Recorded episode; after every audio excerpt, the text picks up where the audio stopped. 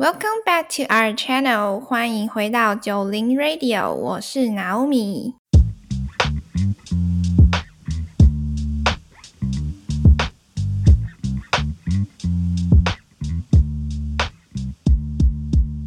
我是 Jacob。生于九零年代的我们，已经迈入了二字头的尾声啦。不知道大家有没有曾经害怕过三十岁的到来呢？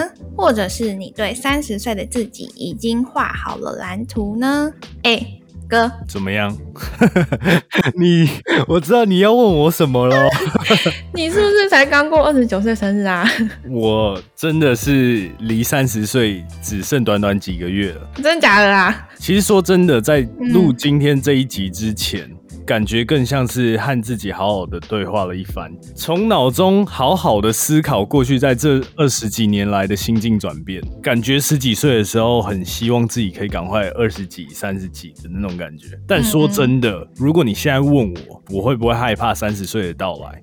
我觉得我的答案竟然是会，哎，那你害怕什么了呀？也不是说害怕，就是会担心说自己会不会没有办法完成自己设定的人生目标，或是对自己的一些不管是工作上的期许，或是对未来人生蓝图到底会怎么走而感到害怕。所以就是一些时间的问题嘛。我觉得是时间问题。其实害怕三十岁的到来，不是害怕身体变老，或者是长皱纹变丑，或者是体力不行，而是害怕时间过得太快，有点来不及去完成很多人生设定想完成的重要的事情。所以举例来说，其实每一年到年底的时候，我都会特别很认真的花一段时间去检视，说我这一年到底做了哪些事情，有什么人生的清单好像已经完成了，或者是明年还希望把什么事情规划上，然后什么事情需要在明年做到。我自己是不会啦，但是我就是二十几岁的时候，真的是我觉得我真的太浪费时间，就是我很喜欢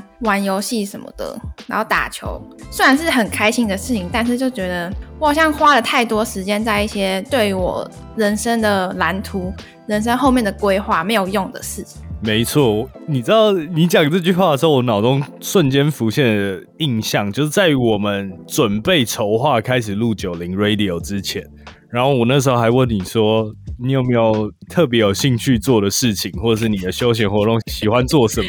然后你那时候还跟我讲说，哦，我喜欢打电动啊，我喜欢打英雄联盟。Sorry。现在想一想，哇，你瞬间在这碰面半年的时间，嗯，改变了很多。对，因为我觉得真的是有一个目标，然后就会突然觉得，哦，时间好像有点不太够用。我之前就是有看到别人说什么，二十几岁就是在历练自己嘛，然后累积你的。知识，但是在这个时间里面，你所得到的东西就只是知识。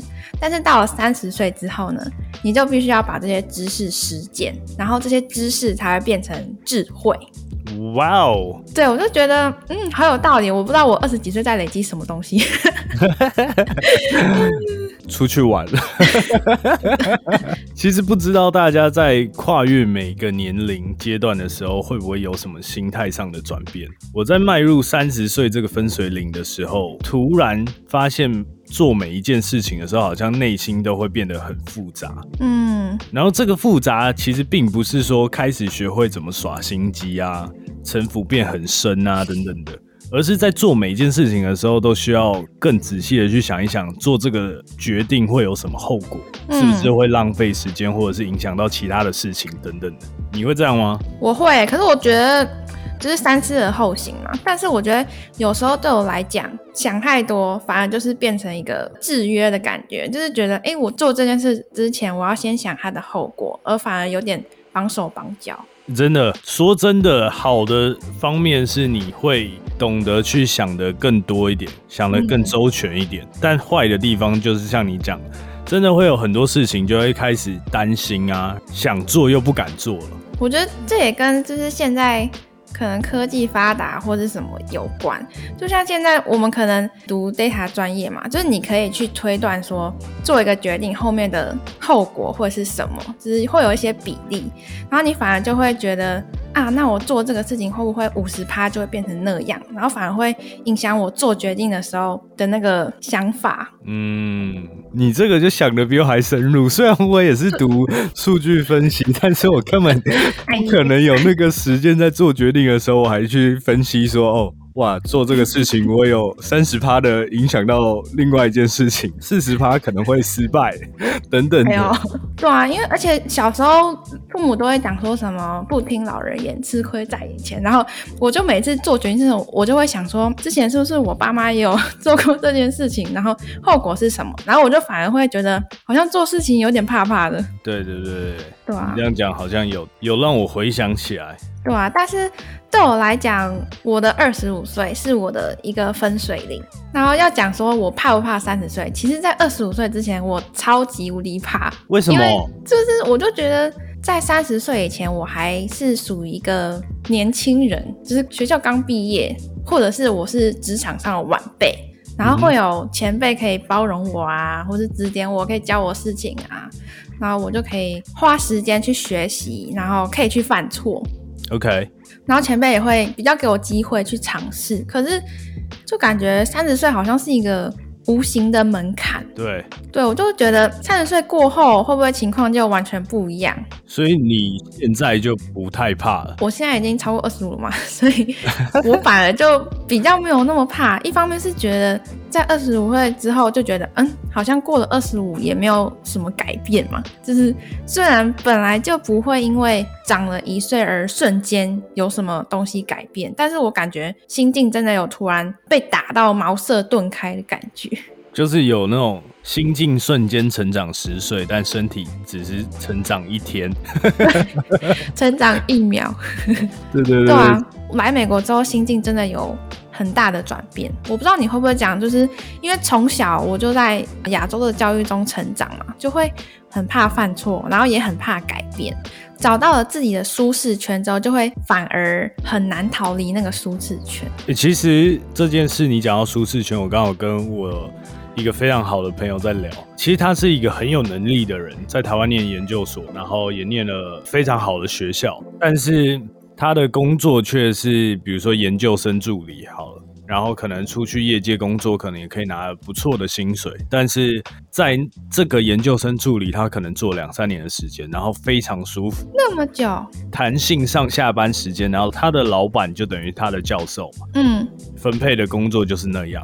所以其实他也没有到非常忙，但是他领的钱也不错，就是换算成时薪来算的话，他其实没有工作。很累，但是他拿的不错的薪水。你是说他念完 master 之后继续再当研究生助理哦？对对对，然后就变成他一个工作这样，正职工作。因为我身边的几个朋友，通常出国的有两种阶段的时候你会出国，比如说你大学刚毕业的时候，你就会想说直接出国念研究所。嗯。另外一种就是可能你工作个几年，两三年、三五年，你可能就会想要继续出国进修这样。我觉得那个时。时间点对他来说也是差不多，就有跟他说，觉得你是能念书的，但是你有没有考虑可以到美国来发展？因为其实在美国的学校是分很细，每个科系就是都会独立出来，可是，在台湾可能都是美国光那个大学就分很细，大学科系。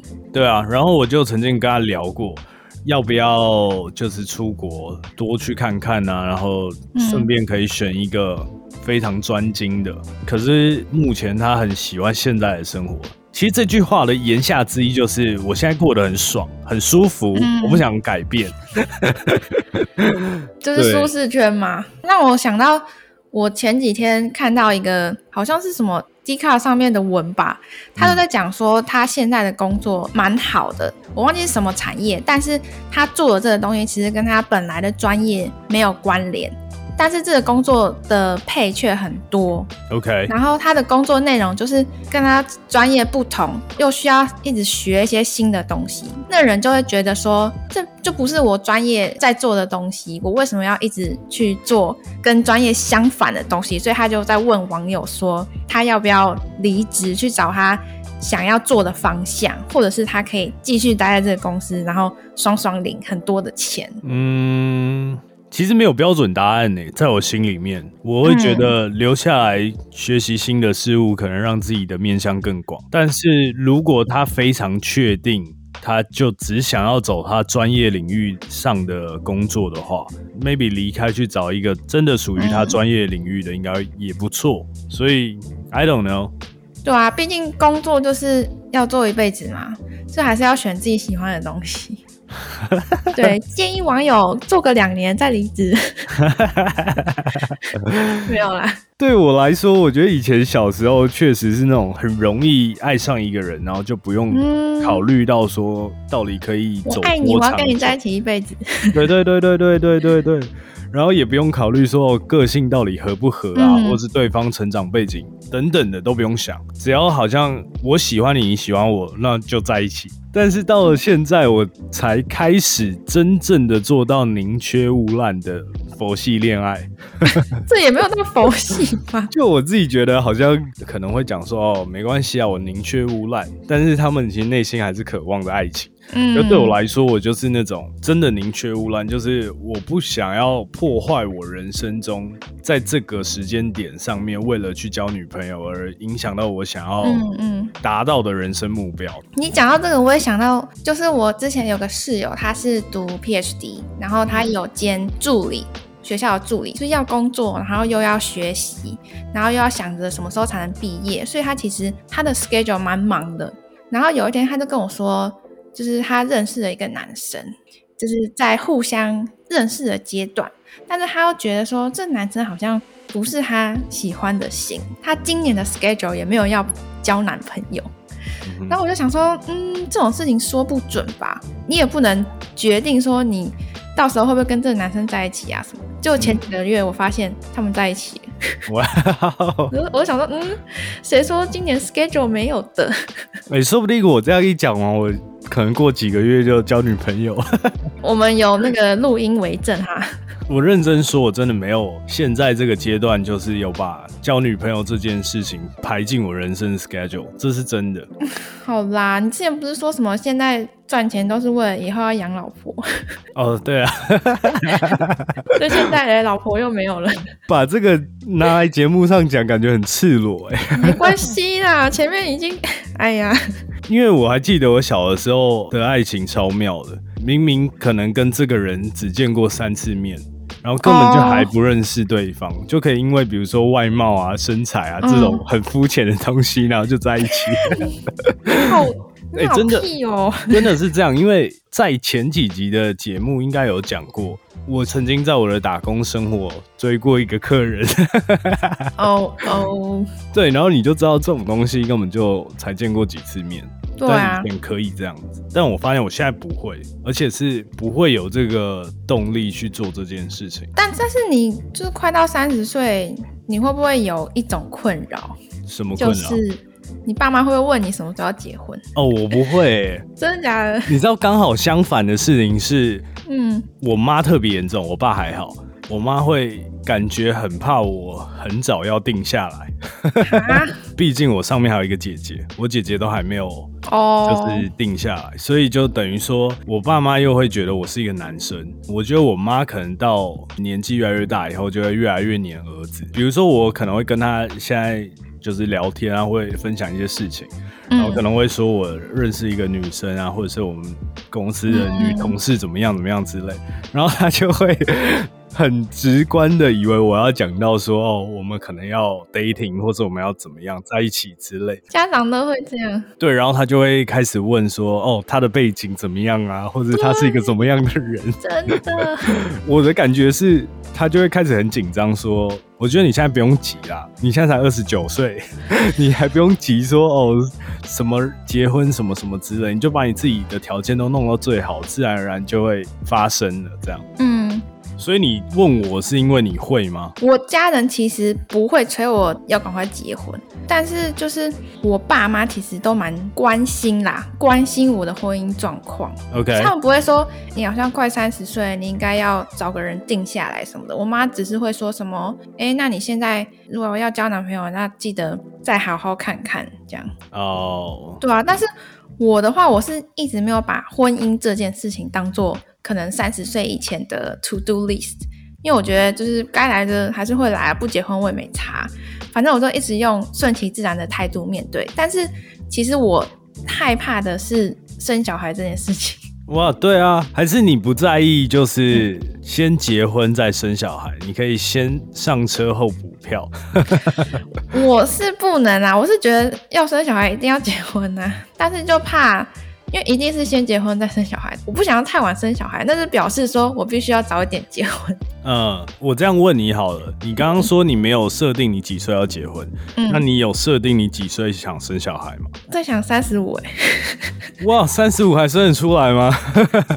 哇，完蛋了，四十岁以前都不是高龄产妇啊。我觉得我讲这句话的同时，我可能会被很多网友骂。真的。我给你们他家地址。干，Jacob 在讲什么鬼话？三十五岁很老了吗？对啊，所以我要担心的就只有这方面啦。嗯，三十五还很早啦。对啊，你不觉得最近很多 YouTuber 都在讲说什么他们去动乱啊？我每次就是可能看那个 YouTube 都会跳过一些 YouTuber 的。影片，但是我只要看到这个影片标题，我就会点进去看。哇，真的假的？我不知道哎。我觉得我不知道，虽然我是很顺其自然，但是我就会很担心这方面的事。我是从来没看过什么动不动卵的影片，但我好像无意间有滑到过一两个。然后据说好像女生健康的卵子一年只有一两颗吗？就不是说你要动就会随时就有，还是有失败几率？对，然后所以很多人好像就会。把这个排定在几岁的时候就开始先存几个二十几岁的卵子。哎，但我我有朋友真的去，他冻卵是为了要做善事啊，就是他不是为了自己去冻卵，但是他去冻卵之后，其实我看他身体蛮不舒服的，然后我就会觉得，嗯，好像该冻卵一下，可是又觉得，嗯，身体好像会不舒服，不知道要不要。那你现在是二十七岁吗？对啊。你二十七岁还早吧？你现在真的有认真在思考到冻卵了？我认真的啊，因为就是没有结婚的规划啦，所以就会怕生孩子这一部分。哇，你真的好妙哦！没有结婚的规划，但有生小孩的规划。我就是想要有小孩子啊！啊，哇，时间会过得很快，我跟你说。你知道现在在录这集的时候是我二十九岁，很快马上就是你二十九岁。还没好不好？才刚二十七。OK，然后刚刚说到感情方面变得很宁缺毋滥这件事嘛，嗯，其实我认真思考，应该很大的因素是因为工作，因为其实我给我自己设定的目标是希望在三十岁左右可以有一个很稳定的经济基础，然后去照顾我的家人或是我身边我爱的人，所以其实不夸张，我扣掉睡觉的时间，大概有百分之八十以上的时间都在工作。嗯，你现在那个进度调到哪了？你说什么的进度？就工作啊，对于你这份工作的稳定度。以工作来说，就是有这份工作应该是非常稳了。嗯，只是说我期望我的经济来源还可以再更高一点。其实，在我心里面一直有一个。工作的梦想，嗯，虽然讲出来好像有点不切实际，但是我其实一直很希望，就是当我迈向四十岁这个年龄阶段的时候，可以不用为其他人工作，可以为我自己的兴趣工作。所以严格讲起来，其实我们都比同年龄层的同学或是朋友还要晚出社会工作，因为我们多了几年在美国玩耍的时间。那玩耍，但是爽了吗？其实我在大学刚毕业的时候。就很想要赶快工作，自己赚钱出去玩。嗯，所以当我在美国硕班一毕业以后，就是一有工作的那个瞬间，我就希望把我的所有的时间都 focus 在工作上，因为我期望在这十年间，就是全部包括可能创业啊，或者是包括可能一些杂七杂八的那种工作内容。我都可以在我四十岁以前全部把这个技能全部学起来，然后到我四十岁的那个篇章的时候，就可以好好的为我自己的兴趣工作。但我跟你有点不太一样。怎么说？虽然我最近才开始工作嘛，但是我觉得我对于工作的态度是，我在工作的时候我会投入百分之百的心力。但是我还是需要一些生活的品质，所以我不太像你刚刚讲的，你除了睡觉的时间，大部分的时间都在工作。但是我就会觉得，我想要有一些生活品质。其实我也想啊，就是我每次很累的时候，或者在加班的时候，或者是在工作以外的时间。在开会的这种等等的事情的时候，我其实也很想休息。说老实话，就是你看着别人在休息，然后我却在工作的时候，你那个心情上就会有点。觉得难受。我每次告诉我自己的一句话就是：当别人在休息的时候，就是你进步的时候，你超越别人的时候。我从读书的时候，好像就是一直想着这句话。这句话那时候在读书的时候，可以让我就是考到什么前三志愿。结果没有，结果没有，因为别人在努力的时候，我在休息。哎呦，所以现在要反过来是吗？没有，我是到很后半段的时候才开始努力念书，就用很短很短的时间，然后把我不足的地方补起来。但是你说要超越大家，然后到前三志愿，好像还有很大段的距离。没事，你可以在工作上实现它。对，我其实我从今年初到现在在这间公司工作，应该是说实际上啊，就是我确实因为工作上花费的精力比较多，得到比较好的报酬。对啊，所以我觉得这件事情是会反映在你有多努力，你有多想要得到这个东西。嗯，我感觉你真的就是 每次打电话给你的时候，你就会说，哎。今天要加班到几点？几点？我感觉是公司很信任你啦，所以才会给你那么多 loading。是没错，是没错。前几天的时候，我跟一个国小、国中同学，他也在 LA，他好像是国中还没念完就来美国念书，然后现在也在美国工作。哦。然后我看到他的时候，他是一个完全脱胎换骨的人。因为他小的时候是差一点走偏当小流氓的那种，嗯，然后现在是跟在工作上超拼，然后赚钱赚满满的那种。就是他的工作时数，我记得他跟我讲过，然后换算下来，更真的不会比我少。嗯，就我已经是一个工作狂，他的工作时数不会比我少。然后我还记得更狂的是，他说。我预计要在三十五岁前退休，过着财富自由的那种生活。我觉得这个在很多人眼里听起来是有点狂妄自大，或者是做白日梦。但是其实他扎扎实实的表现，原来接近三十岁的时候，我们的人生蓝图好像从原本模糊不清的那种状态，开始变成。一零八零 P，一零八零还四 K。对啊，你自己在工作上，你有就是设定什么目标，或者是在你三十岁以前在工作上有什么期许吗？我是没有到你那么远大的志向啦，但我就是有想说，三十岁之前一定要存到我设定的一个金额，可以呀，可以的。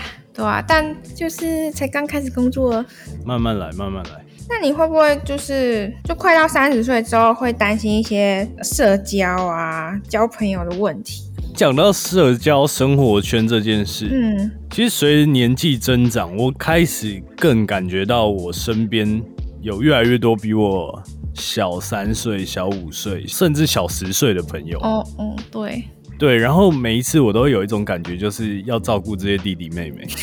所以你知道三十岁是什么意思吗？就是每一次你如果去餐厅吃完饭，然后要填那个问卷调查的时候，你已经不能是勾那个二开头的句句。二六到三十。我到明年的时候，我就要开始勾三十到三十四岁这个。Oh my god！我自己的话，我是觉得我以前会很需要很多朋友的陪伴。因为以前在台湾的时候，三不五时就会有一些朋友邀约啊，然后加上又是学生的身份，大家都会很常约出来吃个饭啊，出去玩啊。然后我那时候就会很习惯有朋友的陪伴。那如果没有朋友在身边的时候，就会觉得一个人怎么有点无聊，就很不喜欢一个人待着啊。就是你十几、二十几岁的时候，你会不太能够接受孤独。对啊，就很喜欢朋友陪在我旁边啦。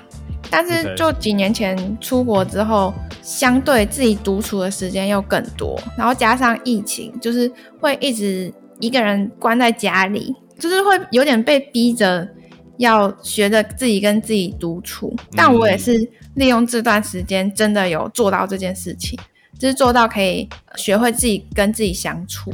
OK，所以应该说你这几年。自己跟自己相处的时候，你独处的时候，你都在做什么？我跟你讲，我真的是因为疫情的关系，看剧的时间就变多。真的，我以前其实不太追剧的，就是我也不太看什么综艺节目啊，就是会有一集一集的那种，就我不喜欢看那个东西。但是经过疫情的历练，我现在就是可以啦，已经要看一集才可以以。睡觉了。对啊，然后我现在就是也会看，定期看那个什么娱乐百分百的《嗷呜狼人杀》，真的就突然嗯，突然养成这个习惯，对啊，不然就是自己出去走走啊，因为美国这边就是很多可以走的地方。像你刚刚讲到，就是会有一些可能小三岁啊，小三岁到小十岁的朋友，我其实之前在一些就是 social 场合也有遇到超级多，而且他们讲出来抬头都是，哦，我是零几年的，哇我，是零这个很一年，夸张哎。对啊，我是九二年的嘛，我一直停留在九二年，就是大家所关心的那种弟弟那种感觉。然后久现在对，然后现在就是讲说九二，然后大家就说啊九二，然后干我就想说靠北哦，什么表情，很像是我是上个世纪的人一样。对啊，就大家都会经历到，就是觉得自己很年轻的时候，但其实自己遇到这么年轻的人的时候，反而会觉得，看我好老。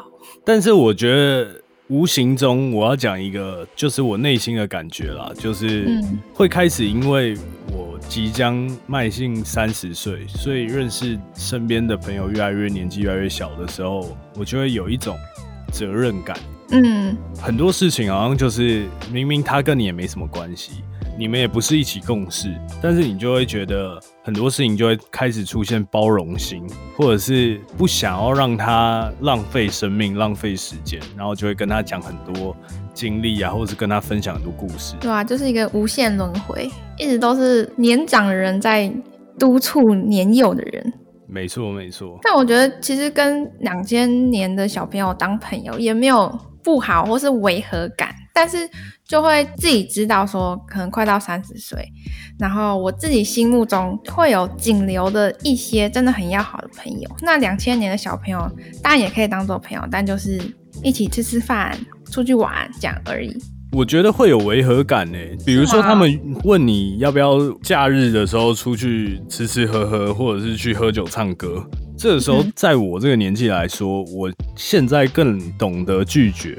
对我以前可能就是你约我，OK，我时间可以我就去，但我现在就是更想要做我想做的事情，或者是我更在乎，就是除了社交以外、玩乐以外的事情。这就是你自己的选择啊。对啊，但是我以前不会。我以前如果也是二十几岁、二十出头岁的时候，哇，巴不得人家没约我，我约别人。真假的？对啊，谁想要就是假日待在家里啊？但是现在不会，现在没有，就是现在待在家里超爽啊。对，现在真的是待在家里，超级放松废在家里。我就想躺着，谁要我唱歌啊？啊最后，最后，我想要分享另外一个，在我越接近三十岁的时候，我觉得差异最大的就是面对家人的相处态度。嗯其实这件事情呢，连我自己都超级有感触。我的转变，我要先强调，虽然我不是妈宝，但是小时候我是连妈宝这个形容词都沾不上边的人。但是我现在居然会愿意三天两头就打回家，跟我妈像朋友一样的那种聊天，嗯，我自己都觉得这个是我吗？我觉得我是出国之后才变得比较愿意跟爸妈沟通哦。就是以前虽然是住在一起什么，但是不太会有那种心灵上或者是像你说朋友之间的聊天。哦，对啊女生也会这样子吗？我以为就是女生比较容易我跟自己会啊，可能是因为我自己本身就不太喜欢讲一些比较私密的事情，就是即使是对于家人，我也不喜欢讲这种事。但是到了美国之后，反而会更愿意去谈论这些事情，然后有心灵上的交流，就会觉得好像跟家人感情比较好。对啊，而且这几年吧，呃，以前我们家里的关系可能就是真的是长幼有序的那种，嗯，就是长辈就是长辈，没有在跟你像朋友关系，嗯所以很多事情就是他们说什么我们就要做什么。小时候的家里关系就不是那么和乐融融，嗯然后一直到我出国这几年吧，我发现距离产生美感。我觉得会不会有一方面是因为有点年纪了，然后就会比较重视家庭这一块？哦，你讲到这个。真的是最近真真实实发生在我妈身上。嗯，就是我妈以前是那种很强势的妈妈，我妈讲什么我爸都要听的那种。真的？对，所以我们家就是有那种这件事跟我妈讲，可能就会被打枪，或甚至被骂，然后所以就不愿意去沟通，就跟你爸讲。对。对，爸爸也听妈妈的。我爸可能就不管事，然后或者是他不太在意。如果被我妈发现的话，就是我爸其实也知道这件事，还允许的话，我妈就会连我爸一起骂。所以哦，那现在嘞？然后我觉得现在是我妈可能。他真真实实有跟我说过，他就说，我觉得他自己年纪也大，然后可能也到了一定的岁数以后，就会开始觉得，哎，其实家庭和乐这件事情更重要。应该说，小朋友年纪也大，就是我们已经不需要去告诉他说什么事情可以做，什么事情不可以做，就是他们可以开始放手去让我们自己做判断跟思考。摔倒就摔一下嘛。对啊，然后我竟然近期的时候也是用这种方式，然后跟我妈在聊天，反而是我跟她在讲道理。那你妈嘞？你妈就默默的听，默默接受。我觉得转变蛮大的是，她从不能接受，就是她可能一开始啊，可能会觉得我们不懂父母亲对孩子的爱，或者是对孩子的关心，但她现在就会慢慢可以。转变他自己的心情，就觉得说啊，家庭可乐比较重要啊，就是不用把孩子逼那么紧，或是一定要控制孩子在他想要的发展道路上。然后这件事情就有改变，就我们的家庭关系要好转一点。嗯，很棒哎。但我觉得有一方面可能是因为你妈妈也觉得你有一些历练，就是你已经是。脑袋里有很多智慧的人，所以她也会愿意慢下来听你讲一些可能跟她意见不同的话。哇，你对我的评价太高了吧？没有啊，我觉得那肯定的啊，因为毕竟岁数嘛，就是有一些经验累积，本来就会多一些可以。讲出来的知识啊，对对对，我要跟大家分享一个很好笑的事情。嗯，自从我今年开始做九零 Radio 以后，变成我爸是我的忠实听众。哇哦，嗨！所以就是在节目上很多聊的事情，我爸妈是真的一点都不知道。就是不管是小时候发生过的事情，或者是我出国以后发生过的事情，我在节目上聊，他们好像。重新认识我，然后就会开始很仔细的听每一个环节，甚至会问我说：“哎，那你下礼拜要放哪一集？” 哇，那就更有话题聊哎。对对对对对，所以我觉得其实在这个年纪阶段，我自己也会比较会想，觉得哎，好不容易我也出来了，然后家里 support 我很多，就是很多方面，不管是生活或者是读书方面，所以我觉得。整个回头想起来，其实我一直都有放在心里，只是我们家的就是相处状况是不会把嗯感谢或是不会把爱说出来。我觉得你这方面跟我很像，因为我以前可能发现一些事情，就会觉得说，哦，这没必要跟爸妈讲，或者是跟爸妈讲好像不太好。可是到了现在这个岁数，就反而觉得这好像也没有什么，就当做是一件日常发生的事情，跟爸妈分享也蛮好。对啊，我甚至打电话回家的频率，我妈一接起来电话就会说：“干嘛？有什么事吗？” 我想说，哇，聊个天都不行哎！哇，妈妈转变很大哎。对啊，现在她自己的休闲娱乐生活排的满满满。其中一个是什么？听九零 Radio。我猜啦，我猜我妈应该有听，但她可能都不会表达，她可能不会说哦，我有在听哦。他就是那种你知道，就是我刚刚讲爱不会说出口的那种人，就是他明明关心你，然后我很想知道你在录什么，但是他不会跟你说哦我有听哦，反而是我爸会，就是常常会开玩笑，然后说 哦，我今天听了什么哦，原来你那个时候在波士顿被罚罚单那么多，哎呀，有钱花在罚单上哦。对对对，我觉得蛮有趣的，但是对啊，妈妈在给你一个空间呢。现在是迈入下一个年龄阶段的时候，就会开始蛮会跟家人变成朋友，然后，嗯，他们也不再把你当成是一个十几岁的那种小孩子来看待，所以就是你有时候讲的话，他们也会听啊，然后也可以跟你聊一些时事啊，聊一些生活啊，或者是聊一些家里规划，对啊我都觉得蛮好。我也蛮喜欢现在这个时间点的家庭关系。所以你一周跟你家人通嗯电话的频率是多少？我们都一周一次，对，但是我们会大家放下手边的工作，然后聊个可能半小时以上这样，哇，那我是不是频率太长了？频率太 我是两天或三天就一次，然后一聊可能就直接以小时来算。真的假的啊？你不是要工作吗？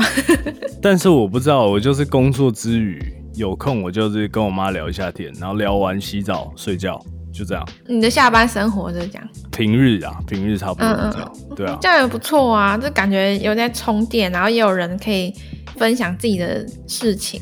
因为我会怕我妈太无聊了。其实说真的，你知道有一次很好笑，有一次我才刚跟我妈讲了三四十分钟的电话，然后讲一讲，然后那时候她就说，那时候台湾时间大概是中午一点吧，嗯，然后他就说，哦，我现在正在开车要去一间餐厅吃饭，我们就聊到一个段落以后，然后就说好，没什么事的话改天再聊，然后就挂断电话以后。然后我就开始就是洗澡，然后做我自己的事情，然后准备要睡觉。当我才刚要躺上床的时候，他又打来，然后我就说怎么样，什么事情？然 后他就说哦没有啊，因为我一个人在餐厅吃饭啊，然后就想说可以再讲一下。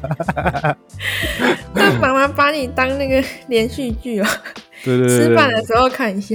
然后我就觉得哇，好啊，OK 啦，现在这个时间可以陪我妈聊天也不错，对啊，真的哇，好好羡慕哦。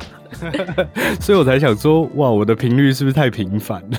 不会啦，每个人都有自己的相处模式。没错没错，其实我跟你出社会的年纪都比同龄的朋友来的晚晚一点，所以其实我只会担心说，会不会我这个年纪出来找工作，已经年纪太老，然后没有公司会想要录用一个那么老的新鲜人。啊、对，但是有一点我觉得美国很棒的，就是美国的履历格式是不会看你的年纪，然后也不会看你的照片。没错，纯看你的经验。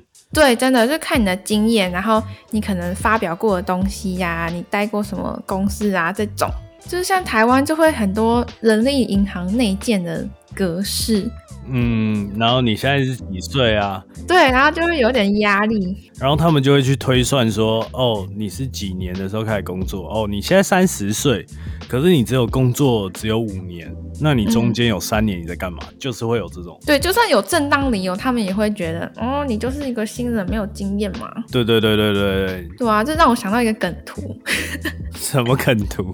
新鲜人在找工作的时候，就找了一个什么不需要工作经验的公司，然后公司就会说，为什么你没有工作经验？我们要有工作经验的。